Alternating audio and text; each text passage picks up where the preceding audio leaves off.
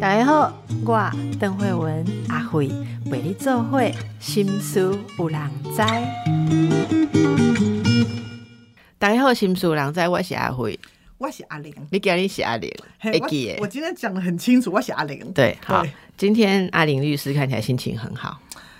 哎、鲁叔要过年的时阵是会较无闲吗？就无闲哎。为什么？因为过年前业务好，是因为法官开始想要结案，然后就拼命发传票。哦，因为其实我跟你，法官是一个非常辛苦的行业，你知道吗？所以他们也不想积压东西看贵你。不是，他们就是都是利用过年的时候在写判决。我老公以前是法官，真的，我们过年就是大概除夕、除夕、初一出去，然后之后可能呃没事没事在家的时候，我老公就是拿一堆判决在写，所以他们常常在过年前把可以结的先延迟辩论终结，然后就是趁过年这个时候开始要写判决。哦，所以意思就是在假期之前，他一直找你们来开庭，把一些该收集的都收集，然后他们就放假就一直写写报告这样子哈、那你知道我们节目也有这样子的特色，真的哎、啊，那听众的问题尽量要给他回答，回答啦嘿对。蛮看贵你。安尼嘛哈，所以最近也一直发你传 票。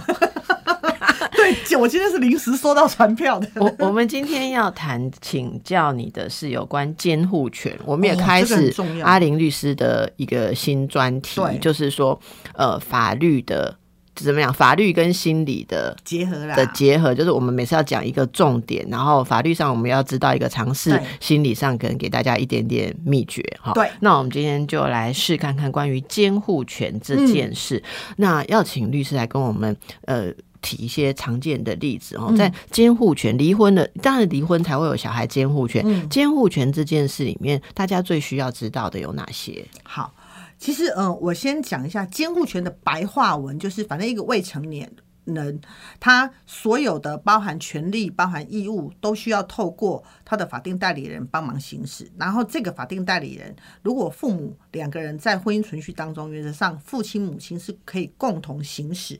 他的权利跟负担义务。那如果这个时候在离婚或者是分居的时候，那这个时候因为到底要听谁的，到底要跟谁住就有问题了，所以这个时候就有叫做监护权酌定的问题。对，那这件事情呢，其实是在离婚的里面，除了钱之外，几乎都在谈监护权。嗯，对，然后呃，但是这边呢，我想要跟大家先讲一个迷思。那个迷失是什么呢？是大家都觉得要争监护权，要争监护权。其实你们大家知道吗？其实监护不是权哎、监护是义务哎、怎么说呢？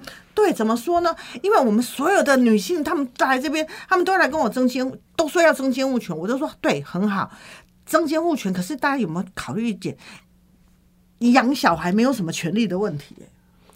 可是如果但是是如果你有监护权，你就可以使用小孩名下的财产跟钱。哎、这个是没没有良心的父母啦，人家有有良心的父母几乎都没有在使用，咱东西砍等内都被好囡奶。但是大家都忘记一件事情，监护权通常在什么情况之下会用到呢？通常都是孩子骑摩托车去外面不小心撞到人了，这个时候未成年人要赔偿的时候找谁赔？监护权人。嗯嗯嗯，所以，然后我们常常看到就是，然后可是这个时候呢，嘿，共同监护人他可能小孩跟爸爸住，可是妈妈觉得说，如果我没有争取共同监护的时候，好像我觉得好像孩子会觉得我遗弃他，所以我再怎么样我都要争取共同监护。可是共同监护，可是孩子平常都跟爸爸住，然后呢，我又很少看到孩子，然后这个时候孩子青春期的时候闯祸的时候，这个时候因为你们是共同监护人。然后，如果爸爸名下没有财产，这个时候外面的冤亲债主就一定会找上共同监护人的另外一个人要赔偿。然后这个时候，那些妈妈们就会来跟我说：“律师，当时在申请的时候，你们怎么没有跟我们讲说，原来监护权不是权利，它是义务呢？”我说：“所以我要今天要利用这一个场合，要跟大家讲，监护权的迷思是大家记清楚，监护权它不是不只是一个权利。”哎、那监护权跟可不可以跟小孩住在一起，可不可以探视，也是两回事。对对你不一定要争到监护权，你才见得到小孩。是的，那通常为什么大家会说要争取监护权？有几种，一种是他觉得说没有争取监护权，嗯，我放在小孩名下的财产，我可能就会被另外一方给使用。就像您刚才讲的那个状况，也的确，因为监监护权人才能够去用呃支配啊，支配管理他的财产哈、那也的确。然后第二个的话，大家会觉得说，如果没有我没有争取监护权的时候，那有没有可能未来如果小孩没有跟我住，跟他住，那可能未来我会看不到小孩。如果一方没有监护权，嗯是不是就意味着他一定不会跟小孩住？对，通常是这样。所以大家在争的是要跟小孩住啦。对，所以我就要讲，因为他要争跟小孩住这件事情，其实不需要一定要单独监护权。很多人在婚姻存续当中争的要死，就是我一定要单独监护权。我们常常会讲，其实不见得一定要单独监护。我因为我改讲，我这民众的心情来，我家智商我怎样，他们会觉得，因为可能大家不是很懂法律，会觉得共同监护权跟他离婚离不清气，西，对不对？没错，没错。我跟你已经没瓜葛，可是我们还共同是父母，就有就我们仍然绑在一起嘛。，对做不成夫妻还在做父的，赶快离不清气对啊，！可是我要跟大家讲一件事哦。就算是你监，你是拿到单独监护权哦，一一来是因为如果是共同监护权、单独单独监护权，其实在如如果今天是用打官司，不不是讲协议离婚了、打官司的时候，其实啊，法官要花稍微多一点的时间去判断。那其实这个时候会拉长你整个的婚姻诉讼的一个战程。好，那第二个来讲的话呢，那很很多人都说，那我要争取监护权，就像刚才阿阿阿辉讲的，我怕离婚离不干净。我告诉你，有的孩子离婚很难离干净，不管你是不是监护权，也不要期待会你不用对，因为就算你是监护权人，他不是监护权人。我告诉你，当他要跟你勾勾敌的时候，他还是照样可以跟你勾勾敌。所以你的意思是大家光会面交往，他就可以跟你勾勾敌了。那对孩子的利益来讲，现在都会说不要因为父母离婚就让人家只剩下一个嗯对父母，对这好像是一个共识了。对，所以我们常常其实现在有个趋势，就是说，如果今天呃夫妻双方不是那种吵的，我真的是就唱烈戏，然后完全就是完全没有办法跟你沟通，然后跟你沟通两个人就要吵的，不是这种，是说还可以沟通的还可以情况沟。通就不会离婚，不一定啦，现在哎，你你不是很清楚知道，现在很多婚内失恋的啦，很多什么什么，真的有人因为婚内失恋就去离婚？现在越来越多呢，现在真的越来越多、哎现在大家都比较看得开，嗯，是可能是可能可能是因为我们阿辉倡议的成功，没有啊？我倡议婚内失恋也不用离婚，我哪有倡议婚内失恋就离婚？不是，其实现在越来越多人会觉得在婚姻里头枯萎了，然后已经开始越来越觉得说，我我的人生是不是下半场要继续做过枯我改萎我改的生命？公姐秋伟了哈。我常常跟我老公说，我我在婚姻跟育儿的生活中老得很快哈会不。会是？哎、我问安老公吼，好甲在你有婚姻，甲孩子可以做借口。你哪些没拢无，你照样哭诶，你都无人还要砍拖了哈。很烦的、这是一个笑话。嗯好、在婚内哭萎，然后你最好确定没有这个婚姻，你就没有哭萎，你的波浪还要看看拖。好，来，请继续。嘿，你这样害我都不知道该讲什么。继续你刚刚讲 对。那那所以我们我们就要讲，很多人会觉得说，好像是呃要单独监护，可是我们现在的法院原则上其实越来越。如果他在他看到你们双方其实基本上是可沟通的情况之下，我讲的可沟通，不见得是还像以前甜言蜜语啦，至少不会是那种恶言相向。其实现在法院会开始鼓励用所谓的共同监护，是。然后呢，呃，主要照顾者一方，然后这个时候呢，就会有几项可以是授权这个主要照顾者，万一紧急情况之下，只要听他的，例如说居住，哦。例如说医疗，例如说呃像存款啊这种财务的状况，啊教育，就不会什么事情都要凹到另外一个人一起来盖章。对对对对对，那那很多人说啊，那这个不就跟单独监护很像吗？是，其实跟单独监护很像。可是为什么现在越来越多用共同监护？因为其实单独哈就会争着你死我活。那共同监护，可是两个人可以去约定一些事项，为了便利，为了方便实用，说对什么什么可由。有有一方一方就是主要照顾者的那一方来单独的决定。诶、啊，丽也在示范一下，恁讲写这些措辞写安诺下？就是说，呃，什么某某某，呃，由由父母双方共同监对护，，然后由呃，例如由妈妈某某某担任主要照顾者，然后呢，就这个未成年子女的呃什么项什么什么什么什么等项目，得啊对由是不是？就是委由，委由。就是妈妈单独决定之，哦，或可单独决定对决定是及行使之。哦，啊，就不用全面的都说是单人间、单房间，我，只有你你特别有一些要要委托这个人执行的事情把它写，这是一个比较好的做法，是吧？对，因为因为法官其实现在司法会觉得说，因为你单独就有争的你死我活，可是共同的情况之下，它就是一个协力父母的概念。然后，然后这这是司法期期待的啦，期待就是说，大家可以在这样的情况之下，可以做协力跟友善的一个父母。然后只是说照顾小孩的事情啊，因为孩子平常都是你在顾啊，那这几项我就委托你来负责照顾。对，那第二个是常大家常常会有的迷失，就是会常在那个那个我们的部分，他常会说什么？好，监护权给你，那我就不要付抚养费用，对没这回事。不管你是监护有监护没监护，有同住没同住，基本上法律的规定，这个孩子在未满十八岁以前，父跟母都有抚养的义务。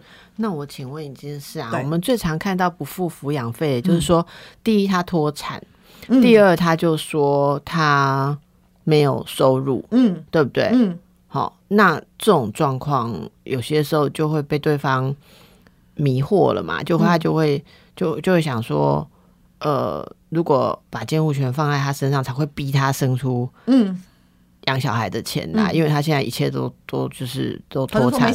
对对对，嗯。那那这种状况，律师会有什么建议？对，其实哈，我我们常常会说哈，其实呃，我们看到有一种现象，这种现象我我觉得那个不是对跟错的问题，是我们在实物上常常看到的，还真的有那种就是说，嗯、有一方我就不要讲特别的性别了哈，就是当他没有担任监护权人的时候哦，你你要他付钱哈，他基本上哈，他看他 e m o。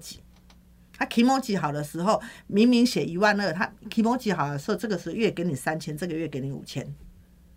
因为为什么？因为在他的心思念里面，他已经觉得这是你的孩子了，对不起，过爱呀。哎、但照你这样讲，反而还会颠覆刚刚的观念，就大家不要抢监护权，最好是共同，甚至如果对方怕对方不负责任，干脆监护权塞给他。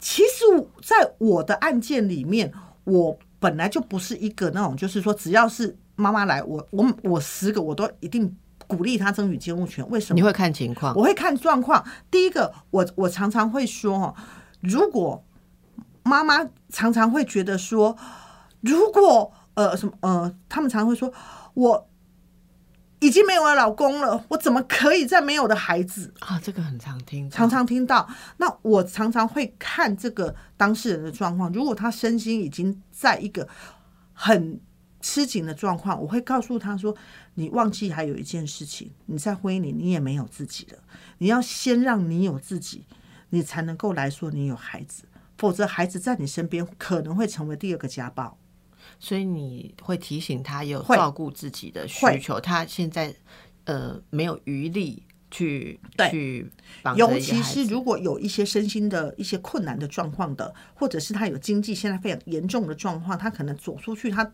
都还要在想他到底要怎么下个月房租在对，然后哪里她要怎么生出这些钱？然后她的老公如果有钱，可是却遏制的时候，那这个时候的一些状况，我可能都会有给他有不同的思考。嗯，对，这是第一个。然后第二个部分的话呢，他可能常常会觉得说，嗯，我要跟你争监护权，因为争了之后，好像嗯，你才会你才会来求我。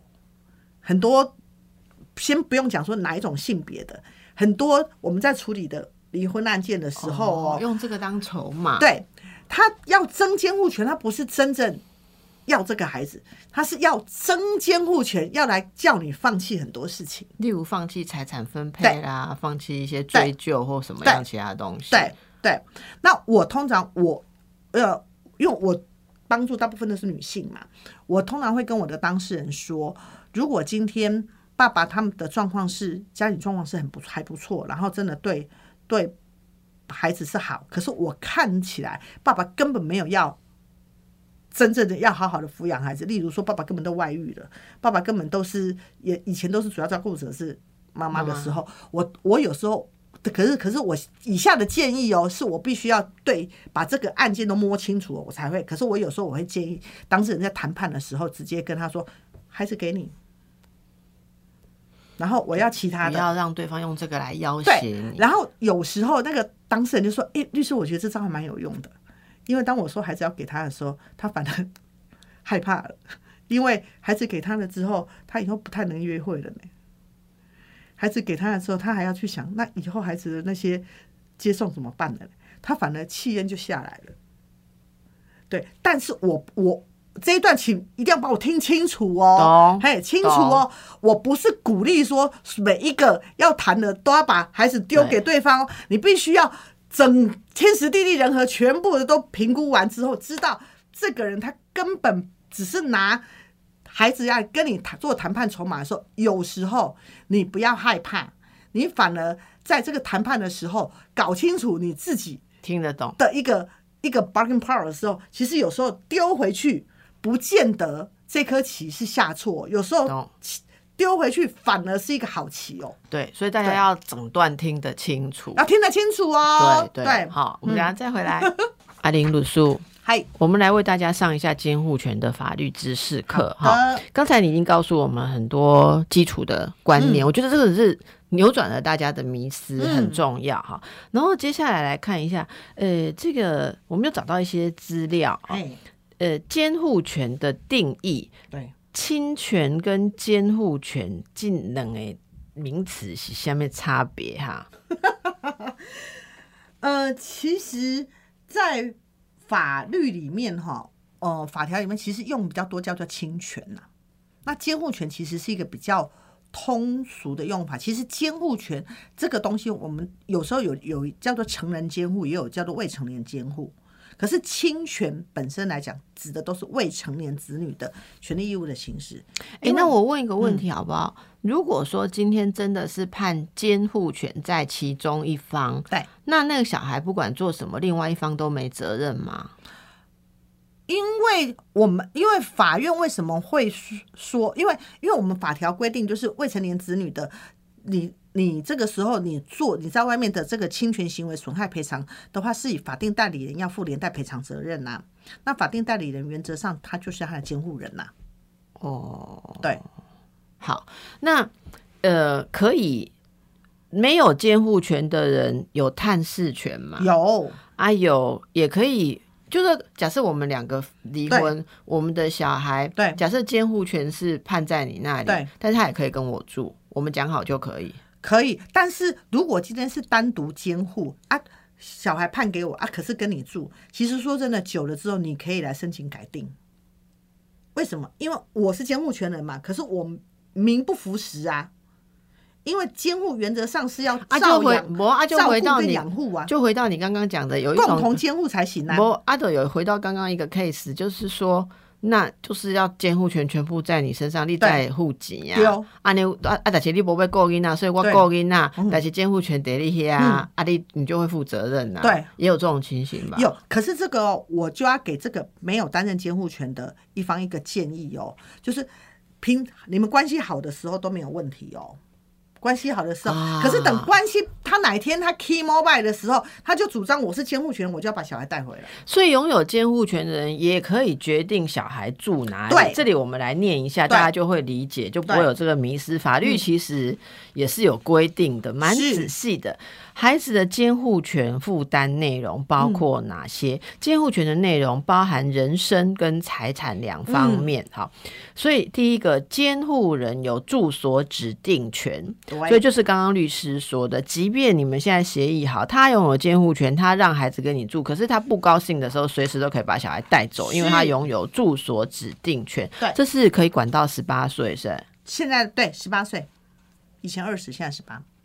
好，然后如果有人说，哎，他是监护人，可是他没有跟小孩住，他就塞给他哥哥、呃弟弟、妹妹、哎母父母，好，就是让小孩子跟爷爷奶奶住啊，还是什么住校，这也是可以的，因为他是监护权，他就有这个决定权。但是如果另外一方他要主张说啊，你这个爸爸或妈妈，你完全没有负到应该要有的照顾责任的时候。然后，如果孩子也觉得不想要跟这个住的时候，其实有时候会用这样子去申请改定。好，对，然后再来是法定代理权。好，未成年孩子许多事情上面都需要征求监护人的同意。对，一般可能是口头上要求或答应，但比较特殊的地方就会要这个法定的监护人要签名或是出面。嗯，很多，例如说看医生呐，哈，对，做治疗啦，入学休学手续或者特殊特殊的活动，你就不要弄到监护权那个人。找不来签名，你会很麻烦。还有现在常常会找不来签名的是什么？你要去办学贷，学贷的时候，那个、那个、那个，如果今天是共同监护啊，两个人都要来签，然后这个时候通常因为如果是妈妈啊，妈妈希望，所以妈妈就就要就跟小孩去签啊，这是个爸爸没有跟他住，爸爸就说啊，我为什么要？哎，因为如果学贷以后他孩子还不出钱来，我要负责还钱嘞，所以这个时候如果是共同监护。常常有时候就会发生这样的问题，这个都是大家要知道的哈。然后还有合理惩戒权，可是这个是不是改啦？侵权里面惩戒权是不是？这个现在就是在在讨论要不要把惩戒权的部分拿掉。对，但是说真的，监护人跟非监护人，只要你是父母，其实大家合在合理上面都会觉得需要管教孩子的。那只是管教跟惩戒，有时候这个是目前现在实务在一直在讨论。好，对，然后再来就是子女财产管理权这一集，我们上次其实有稍微聊到，例如说孩子自己去。打工赚来的钱买 iPhone，你不能直接把人家没收或什么。然后我们那时候就有谈到孩子的财产包含亲戚给的钱呐，呃，红红包啊，继承的遗产啊，这个是孩子的，但是监护人有资格代收跟管理，管理不能变成监护人的，原则上是不行的。好，但是但是所以如果孩子的名下嗯。有一百万，然后他从小到大累积的压岁钱。我把那一百万汇过来我的户头，这样是犯法。汇过来，但是如果如果今天呃，应该是说，如果今天我们两个离婚了，然后我发现你把孩子的钱做了这样的挪用，那我可以告，有可能就会用这个东西来主张。可是如果今天主张什么？主张侵权哦，还是第一个我可能想要改改定改定监护权了。第二个我要主张你不当的使用孩子的。那个金钱，这构成财产侵占吗？嗯，通常他们会用这样来告啦。那但是实物上成立的情况之下，实物会看。如果今天妈妈说，因为放在我这边利息比较高啊，好啊，不然就是啊，因为放在我这边，我帮他操操作股票，未来的什么什么收益比较高。其实如果讲得出来，法院基本上就会放。可是如果今天明明人家放过去一百万，可是后来剩下二十万，然后你拿去还你的债。那这个就有问题了。哦，安内有了解哈，然后再来还有一个就是有一个词哈，监护权跟抚养权这件事情哈。抚养权，民法有一个第一一一六之二条说，妇女对于未成年子女之抚养义务，不因结婚撤销或离婚而受影响。是的，所以即使你今天不是监护人，你仍然要支付子女的抚养费，法律上这是义务。对，那这个抚养费是。议定的嘛，就是在离婚诉讼跟判决的时候要讲好对方付多少抚养费嘛。对，通常如果是协议离婚，大家会先讲好，就是金额大概多少钱。那如果说是打官司的话，那法院原则上他会看，就是说，呃，如果说大家都是那种一般市井小民的话，法院原则上他会用所谓的主计处的最低的生活标准。那如果今天我们都可以提出来说，哦，没有哦，我们小孩目前现在已经具体。花了什么什么什么钱，然后这些东西也符合我们一般我跟他的社经的地位。好，例如说，呃，我们的孩子可能呃花的钱就已经超过了，光学费就超过两万多块钱了，然后还不包含吃喝拉撒，然后所以我们的孩子可能嗯，真的就每个月就大概花四万多块，然后因为阿阿辉都有记账，阿辉都会把所有东西都把它记下来付，那给法官，那法官他原则上他会衡量双方的。社经地位以及孩子平常日常的支出啊，如果觉得啊，真的四万多啊，四万多，那可能我们两个人如果一个律师一个医师啊，我们收入也都还不错，那这个时候就会判一人一半。所以真的难怪哈，我有个来参加成长团体的个案跟我说，他从来参加团体开始，嗯，他希望可以。储备自己五年后可以去离婚呐，哈！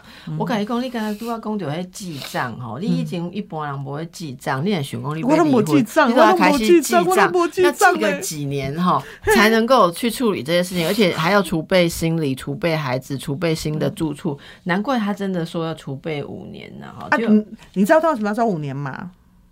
有时候五年是因为他他把他名下财产先做了移转了之后。然后因为五年之后可能就就就就追溯就比较没有办法追溯了，所以有时候这是五年，这是下一次再跟大家聊的。我我知道的一个故事啊，哈，是因为他先生长期有家暴，然后又有外遇，对，可是他其实就是很弱势，所以他说他想要储备五年，让自己可以强起来。这个这个这个才要离婚嘛，哈，这很需要。结果就在快要五年了，快要达到的大概。再差半年就五年了，然后其实就是朋友们都就是都看着他一路的成长，变得比较独立，也去找了打工的工作，就不再只是单纯的家庭主妇啊。结果开始要跟老公提出离婚的时候啊，她老公我真的没夸张哦，她老公还是有一次出去玩的时候，所谓出去玩是玩那种的中风。然后回来就变成是瘫痪，对，换他要来照顾，对，你知道他的心情吗？你一定知道吗？你有看过这样对不对？有，对啊，所以怎么办？他现在中风，然后你之前就还没提起，所以你现在免除抚养义务，那就是用你之前累积下来的一些他。在婚姻当中不负责任，或者是有有什么有有外遇啦，有家暴啦，有这些东西，说他可以他可以申请免除抚养义务，不止他，还有未成年子女也可以一并的申请免除抚养未成年子女也可以嘛？对对，我们那时候就是说，大家就是说，请他去找律师，希望律师有给他。好的建议哈，所以我觉得有时候大家想要储备没有错，但是有时候你也要想到，你要把那个不实、那个那种天有不测风云的那个东西，把它想清楚。对，好，那再来就是监护权的事情哈，监护权的议定。这个流程，大家其实有问一个很粗浅的问题，说这一定要找律师吗？不用啊，这细节会不会很困难啊？要是怎么样定下来，那个杨希后的后妈还是要拿去哪里那个公证呢？嗯，应该是这样讲，就是说，呃，离婚本身哈，离婚本身其实基本上，呃，我们现在的不管是法院的公证人还是民间公证人，他们是不做离婚本身的公证。所以，如果今天大家要觉得说，哎，其实你们两个人是可以讲好的话，然后又觉得说，哎，不知道自己写的这个东西好不好的话，其实可以跟你讲，改你报几笔的信，你们可以去法院去申请，你们两个人要做离婚调解。那原则上，法院有专业的调解员，然后会来帮你们调解，然后所有的 wording 比较符合你们两个人。在法律上的服务嘛，对公费的哦，对对。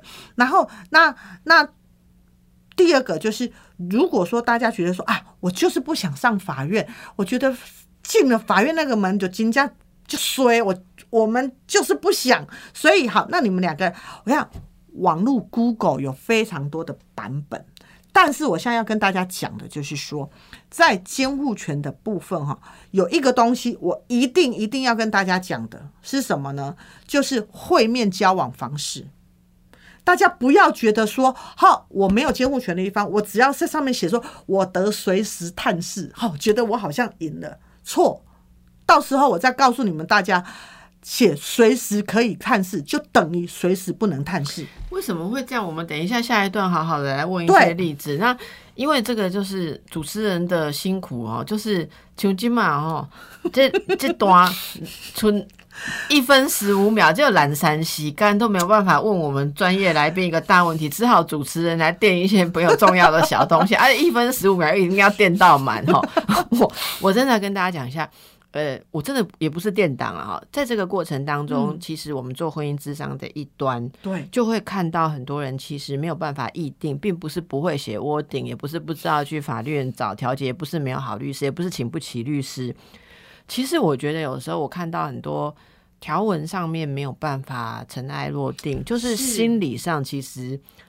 就是觉得这么简单的板刷被对塞对啦，人的心里会有一种恩恩怨怨哈，嗯，觉得你没有折磨对方够，还是没有折磨自己够，就写好了，然后尘埃落定，你就会觉得就没得吵或没得发泄了，也很不舒服啦。这种时候就会造成你一定的呃很多。你就觉得很奇怪，就对方卡住，他就是硬是不肯怎么样的时候，可能回头来想一下心理上的状况。嗯，那现在也有很多提供离婚的时候，其实法官也会建议去咨询。对哦我我这里要给大家一个建议，就是说这种离婚的咨询的心理治疗也是有专业的，有是有经过训练的人，他比较知道在哪些典型的议题上可能反映了两个之间哈心结是什么。对哦我觉得大家也可以掌握这个资源去使用。是好啊，我今麦懒山洗干电过去了，那也是可以进广告了。为什么不能写随时可得探望探视这样就好了？嗯，好。为什么？因为大家会，大家的想象都觉得随时可以，就表示我哪一天我心情好，哪一天有时间，我就可以随时去看。啊，不是安内吗？对啊，可是呢，因为呢，我们当我们律师在 focus 的时候，都 focus 在什么？万一这一个这一份没有办法执行的时候，我们要请法院强制执行嘛，对不对？对，好，那写随时得，法院原则上他会认为这样子的写法基本上是一个非常不明确的，所以这个时候法院他通常都会叫我们，你要另外要去先去处理一件事情，叫做你要先去酌定未成年子女的会面交往方式。为什么？其实这个也对，因为随时可以，也就等于给对方有一个理由，就是随时我可以不要啊，这是第一个哦。第二个，什么叫做探视？我曾经碰过有有一个很恶质哦，他说好，你写随时可以可以啊，我就把门打开，你看呐、我小孩在这边，我给你看呐、你不能说我没给你看啊。嗯，那所以我们才会说很多东西它还是还是有个美感。可是如果你你今天你是把它写的很清楚，例如说每一个月的第二周或第四周，或者是每一个月的哪哪哪几天，或者是每一周的哪几天的几点，我可以去哪里去把小孩接回来跟我同住，然后我几点再把他送回去，因为他写的非常的清楚。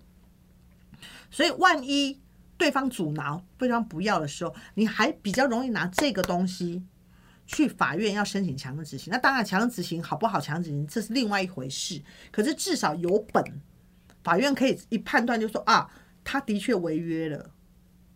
好，那一般的最常见的写法啦，哈、嗯是如果孩子跟一方住，另一方最常写的是怎样？就是说周末的的对，通常都会是一个月如果有四周的话，那通常话，要你要么是双数周给你，单数周给我，为什么呢？周末，你讲周对，末，为什么？因为法院基本上他会认为说，就算同住一方好了。平常也很忙，平常也很忙，平常孩孩子也都是在做各样的什么接送啊、啊上学，真的也都只有利用礼拜六、礼拜天才是可以跟孩子好好相处的时间。所以原则上，东航都是在讲周末的时候，四周他会分单数周或双数周，那给对方。然后第二个就会考虑到那要不要过夜啊？因为每一个人工作形态不同，有人他就是现在有非常多的假日要工作者的，然后他这个时候他可能不好瞧，所以他就干脆就是会跟对方说：“那我我可以不过夜，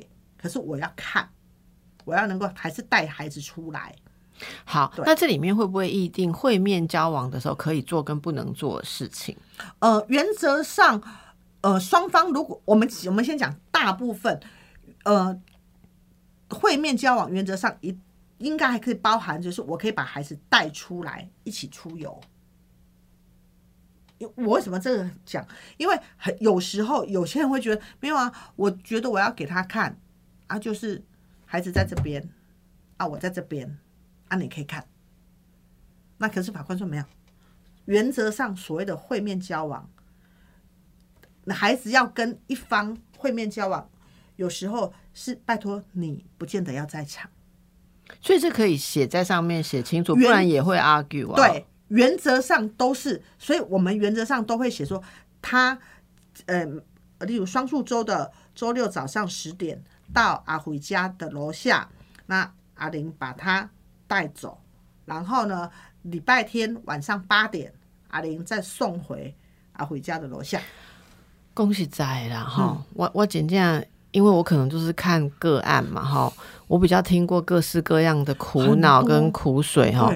法律这样讲真的很合理哈，但是我实在要替这些苦主讲讲一下他们的心声哦来。来来，你要跟人生囝渐渐，有影爱想清楚，因为你怎样不？你如果说这个人哈，你你看破他的人格，怀疑他种种的不好，然后或者他就是一个，就是你不能够认同的人，嗯给你写写写的这一条，到时候你的宝贝他就把你带走，然后然后带去一天跟两天，然后这中间的互动品质，还有他们家里面其他的人会怎么样对小孩子说些什么话或什么，我真的看过很多人就是。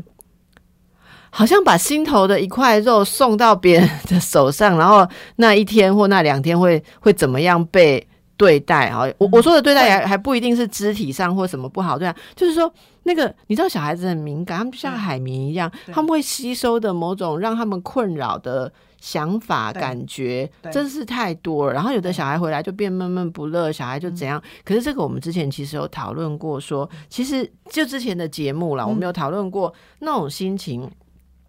你现在也没有办法说，因为有一些疑虑，你就阻碍另外一方跟小孩子会面交往，对，而是大家必须要。我想今天阿林律师讲，就是你要学会在这个议定的中间，你要你要预知可能会有什么麻烦，你尽量把它先写清楚，不要到时候你要还要再收拾就一团乱。可是这中间实在细节太多，我来问一些大家问过的问题哈好，比方说那。可以写到那么细节，就是说，呃，每一个月可以有两个周末，哈，由呃，例如说由我来把孩子呃带去同住，好、然后几呃周周日的晚上几点之前送回来，那可以写到说，在这会面交往的期间，呃，例如说一方你你不得参与，可不可以这样子做排除性的预定？先写清楚，你不得参与。什么什么叫现在是我去你那里，孩子跟你住，对然后我每个每隔周的周末，好十一点会去你家带我的孩子，然后我把孩子带来礼拜天晚上六点送回你那里。这原则上我本来就不能参与啊。你不能参与。原则上，我我们两个都离婚了呢，哎、我还有什么你理由？看的代志，拢就非黑即白。嘿那我我看就这人哈，虽然离婚，人家他们会面交往的时候，为了让小孩舒服一点，都是勉为其难，两个人还是带着小孩一起去吃大餐，一起去游乐园，一起去亲子乐园，一起去逛卖场，就是两个人是会一起的。我我要讲的就是说，原则上是我不能跟，反而是说要能跟，要把它写在上面。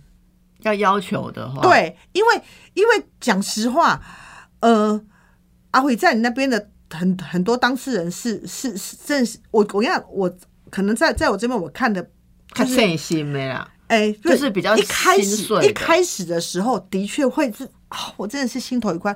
可是慢慢久了之后，其实我我们通常会给我的当事人说，来这两天其实是你可以喘息的时间。然后呢我我可以想象这个东西，对但就是像你讲的，每个人的情形爸爸就有的人他也很想喘息，可他就是不放心。哎、嗯你怎样一种一抓起的时阵啊，那个他旁边的人会跟小孩说些什么的，有的嗯没的，然后小孩就听了一堆乱七八糟的东西啦。呃，所以这时候你虽然很想喘息，你还是会希望要求说是嗯一起。嗯，毁灭。而而且有的是另外另组家庭了嘛，对总的很多复杂性啊。总而言之，就是要写清楚啦，哈。第一个写清楚，第二个我常常会给我的当事人，因为我的当事人很多就是阿辉的类似这样子的一个一个呃，我们刚刚讲的智商的对。那我通常都会给他一个建议，就是说，其实如果今天孩子他已经没有办法选择，他的父母已经在这样子的一个话，我你反而不是一直在担忧这件事情，因为你越担忧。然后呢，我们有当事人，就是他就是一直打电话，不然就是在他的那个那个手机里面就要一直装定位，然后呢就一直去看，一直去看，一直看。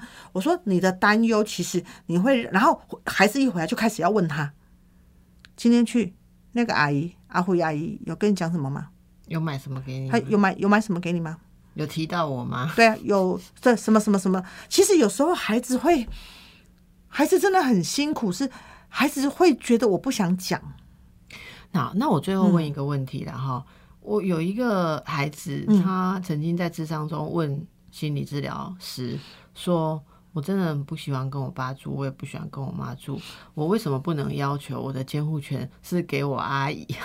就是就是是，其实是阿姨在父母的争执当中，她常常被托给阿姨，但是他觉得阿姨是一个比较其实不要讲这个，我都曾经被我的当事人的小孩问这个问题、欸，但是是不行，对不对？除非今天父母父母亲。第一个父母同意啊，第二个是父母亲双方都被法院 认为不是人被剥夺侵权嘛。果父母没有被剥夺侵权，原则上就没有父母也不能协议说我的小孩监护权要给其他的亲戚、呃。你们可以委托，你们可以两个人共同协议好，我这一段时间我暂时委托给谁。但是也是要两个人同意，嗯就是、嗯好啦。听起来哈，好像让父母很保护到小孩，但是用的不好的时候，其实小孩真的也是很辛苦。对好所以在这个过程，大家对今天对监护权的迷思有了更多的了解，跟更多的法律常识，希望能够帮助大家哦。就离婚已经很辛苦了，这个监护权不要再变成你的一个麻烦。是。好，感谢阿林律师，非常谢谢，祝福大家。